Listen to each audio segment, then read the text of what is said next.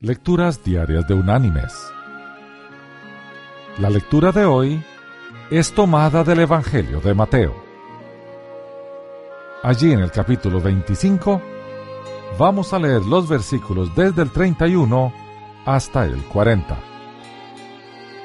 donde Jesús nos dice, Cuando el Hijo del Hombre venga en su gloria, y todos los santos ángeles con él, entonces se sentará en su trono de gloria, y serán reunidas delante de él todas las naciones. Entonces apartará los unos de los otros, como aparta el pastor las ovejas de los cabritos. Y pondrá las ovejas a su derecha y los cabritos a su izquierda. Entonces el rey dirá a los de su derecha, Venid, benditos de mi Padre, heredad del reino preparado para vosotros desde la fundación del mundo.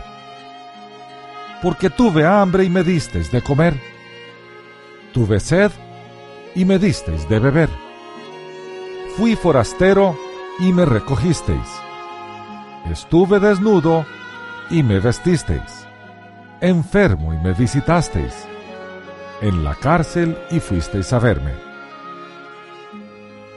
Entonces los justos le responderán diciendo, Señor, ¿cuándo te vimos hambriento y te alimentamos, o sediento y te dimos de beber? ¿Y cuándo te vimos forastero y te recogimos, o desnudo y te vestimos? ¿O cuándo te vimos enfermo o en la cárcel y fuimos a verte? Respondiendo el rey les dirá, de cierto os digo que en cuanto lo hicisteis a uno de estos mis hermanos más pequeños, a mí me lo hicisteis. Y la reflexión de este día se llama Un plato de arroz. Cuenta un padre de familia que una noche vino un hombre a su casa y le dijo, hay una familia con ocho niños.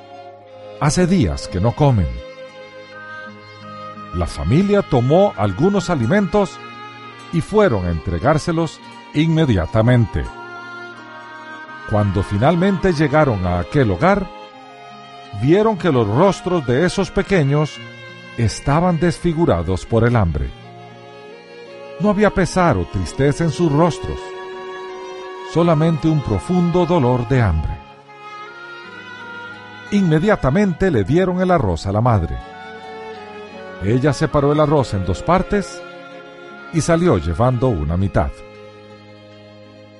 Cuando regresó le preguntaron, ¿A dónde fue? Ella les dio esta simple respuesta.